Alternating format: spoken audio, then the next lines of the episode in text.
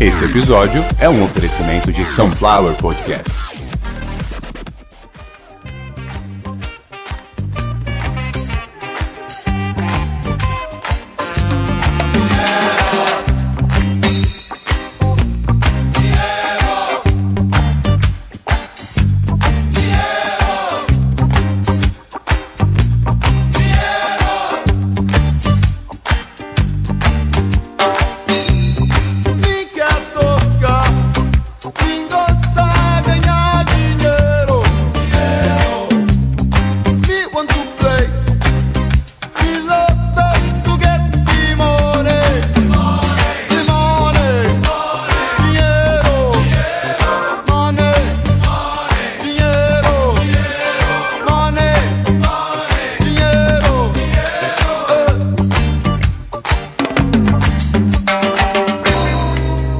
Começando o primeiro episódio de Tá um podcast que só vai ao ar quando você, meu ouvinte, meu cliente, meu parceiro, deposita alguma coisa na conta da Sunflower. Tá aí o último episódio de número 66, onde eu tive que explicar até com um pouco de, de tristeza aí, coisas que estão acontecendo. Quem quiser, aliás, vale a pena ouvir, mas como eu prometi lá, eu não tô parando, não tô, eu só não posso mais trabalhar sem a grana. Até porque se cortar a internet, cortar a luz, né, como é que eu vou ligar o notebook? Como é que eu vou ligar o microfone? O microfone é elétrico, né? Precisa de energia elétrica, precisa da internet para subir a coisa. Hoje, primeiro episódio, pago, depositaram lá o nosso ouvinte. Depois eu vou ver o nome certinho, mas tem o arroba lá no PicPay. No PicPay você pode é, fazer a transferência e fazer o comentário e acompanhar como aquele dinheiro está sendo gasto. Então lá o.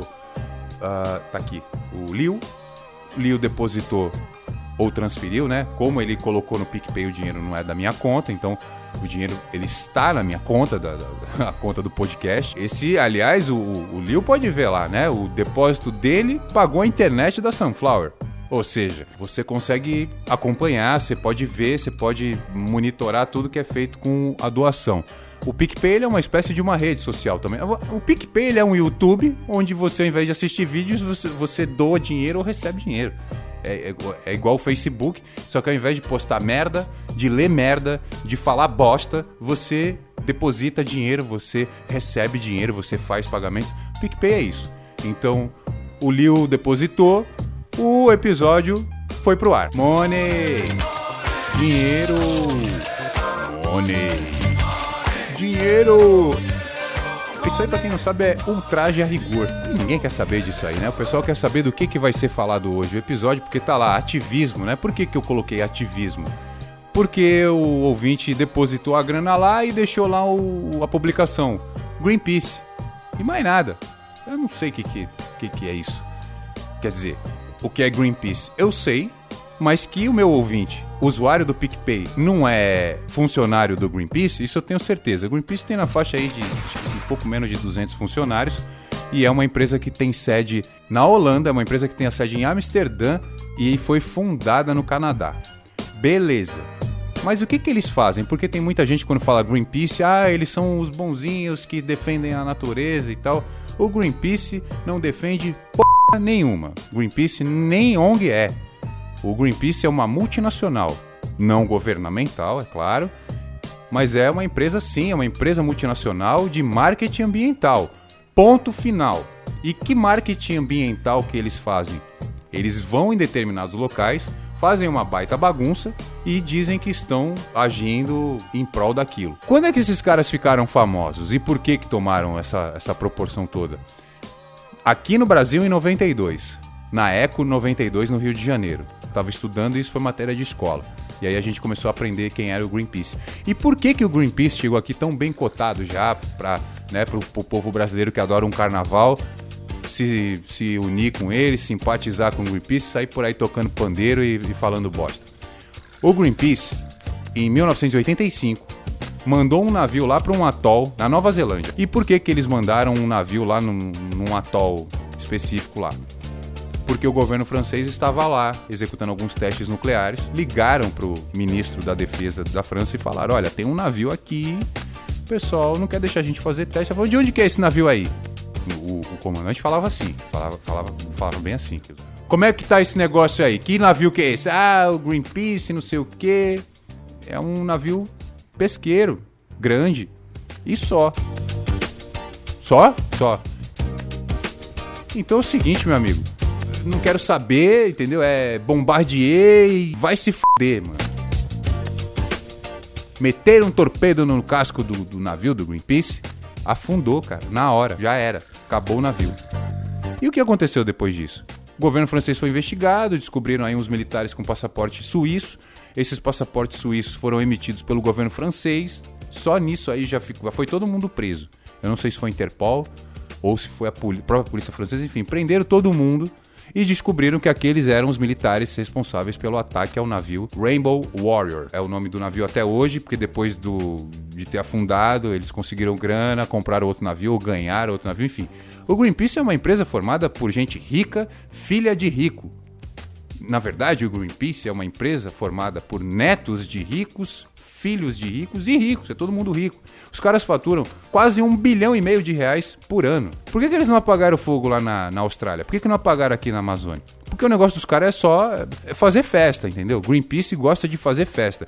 O brasileiro se identificou com o Greenpeace por causa disso. O Greenpeace é uma empresa de farra. Os caras botam mulher bonita. Porra, separa um navio na- na- na- no cais, lotado de holandesa gostosa, lotado de alemã gostosa, lotado de canadense, mulherada tudo bonita, bebendo, fumando, rebolando. Você vai querer o quê? Você vai querer que va- vai querer abrasileirar a porra toda, mano. Você vai querer aprender o idioma do pessoal só pra participar da putaria. Porque eles gostam de briga, gostam de, de bagunça, né?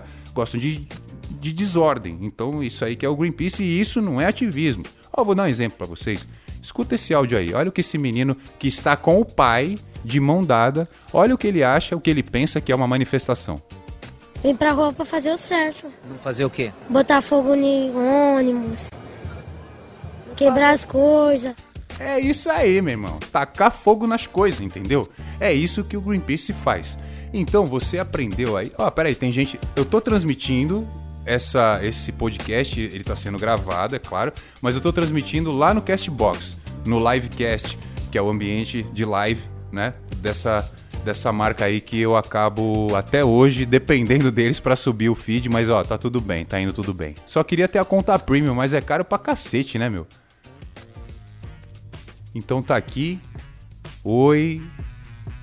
Meu Deus do céu. Então vamos lá. Primeira coisa, o ouvinte não é Liu. É a ouvinte. E é. Depois você escreve seu nome aí, mas se você quiser eu não falo aqui, tá?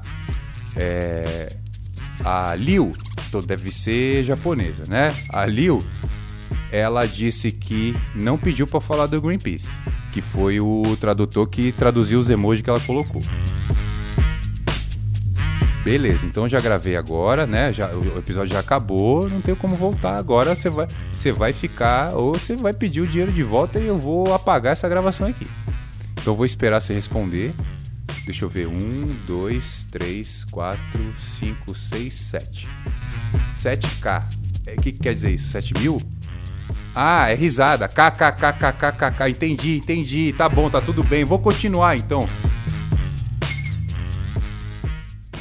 Então é o seguinte, eu tava falando de Antônio Conselheiro. Vocês sabem quem foi Antônio Conselheiro? Então, foi aquele cara que falou assim: o mar vai virar sertão, o sertão vai virar mar. Eu vou explicar pra vocês por que, que Antônio Conselheiro falou, falou disso e o porquê que o Greenpeace tem a ver com essa história.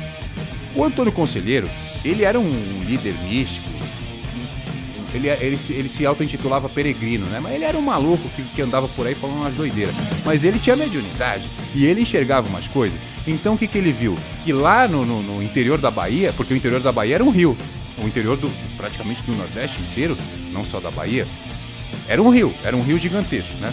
E ele falava que o mar vai virar sertão, o sertão vai virar mar. Numa dessas viagens dele de barco pelo interior da Bahia, ele tava tomando um, um todinho, acabou o todinho, ele puxou o canudo, jogou lá pra fora, ele- e ele estava saindo de Quixeramobim e indo para Canudos. Canudos fica na Bahia, mas não tinha esse nome. Não tinha esse nome. E aí o que aconteceu? Quando ele jogou o canudo no rio, passou uma tartaruga e enfiou o canudo no nariz. Pouco tempo depois, ela morreu, óbvio, né? E muita gente sabia desse hábito do Antônio Conselheiro de tomar todinho andando de barco pelo interior da Bahia e falou: essa tartaruga aí, provavelmente, ela morreu com um canudo entalado na, na- no, no nariz. E várias tartarugas ali perto do pessoal ali do conselheiro tem esse relato aí que os bichos morrem ali e morrem com o canudo no nariz. Então assim, como o pessoal lá na época, isso em 1890 e pouco, como já havia uma grande luta contra as drogas, principalmente o negócio do Pablo Escobar e tal, o pessoal já tava com o pé atrás com esse negócio de gente enfiando canudo no nariz, que é uma coisa que não é saudável. E depois de enfiar o canudo no nariz, a pessoa ficava muito agitada, ela bebia muito, fumava muito e ficava muito eufórica. Então houve uma guerra para que o Antônio Conselheiro e o pessoal dele não jogasse mais canudo nos rios. Teve uma guerra, só em uma batalha lá foi 150 mortos, assim, de cara, de cara, e tudo homem do Antônio Conselheiro, né? É, aí teve lá um general lá, o tal de. Ele é conhecido como corta-cabeça. O corta-cabeça mandou ir atrás dessa galera. Tomaram todos os canudos, pegaram os canudos, mas também, como prova de superioridade para marcar território, mataram as tartarugas todinha. Foi aí que o pessoal veio lá do Greenpeace com o pessoal do Projeto Tamar e começou essa briga toda aí e tal. E hoje, né, 170 anos depois, conseguimos aí proibir o canudo, por isso a gente hoje não tem mais canudo. Eu acho que o episódio de hoje teve tudo a ver com o que o ouvinte pediu, né? Na verdade, ele nem pediu, foi o tradutor dele que traduziu dois emojis. Tá aí, tá pago, né? Eu acho que foi o melhor episódio que eu já gravei até hoje, que eu expliquei para vocês sobre o Greenpeace, sobre guerra de canudos, sobre tartaruga, né? E uma das coisas muito importantes também é o seguinte: tá cheio de óleo aí nas praias. Eu moro na praia, tá cheio de óleo nas praias e a gente não tem como limpar. Eu quero ir lá na praia limpar aquela porra daquele óleo lá que a água tá preta, entendeu? Então, assim, quem viu o filme aí, o Exterminador Novo, como é que resolve quando, quando você tá cheio de óleo? Porque aquele cara lá que era de mercúrio, agora ele é de óleo, entendeu? Então, assim, eu não sei o nome da atriz, mas ela pegou lá um, uma bazuca, deu um tiro no cara e ele acabou, ele, ele, ele pulverizou. Então, assim, tem que mandar esse tipo de pessoa lá na praia, lá no Nordeste, no Rio, aqui pra Santos, e meter tiro de bazuca na água e acabar com esse negócio de, de, de mancha de óleo. Você vê o perigo disso aí? Olha o que está acontecendo aqui nas nossas praias, o drama que a gente está vivendo aqui. Porque a legislação brasileira, ela não permite que a idosa do Nordeste pegue a sua bazuca e vá até a praia e dê um tiro de bazuca numa mancha de óleo. Aqui não pode. E aí, como é que você vai fazer para tirar o óleo da praia? Me responde aí, senhor ministro! Que absurdo.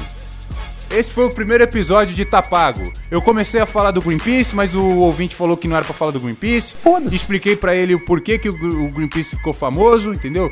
Contei a versão brasileira aqui, que é a do Antônio Conselheiro. Provavelmente eu devo ter errado em um ou outro fato histórico, mas isso não muda o fato do podcast ter sido pago. Acabou o programa! Tá pago. Acabou!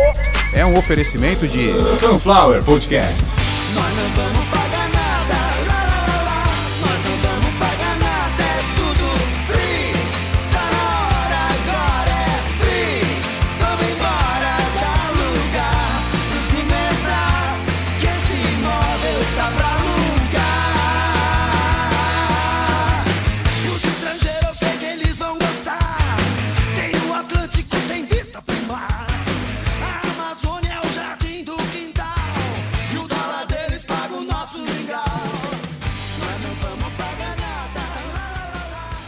democracia é isso aí.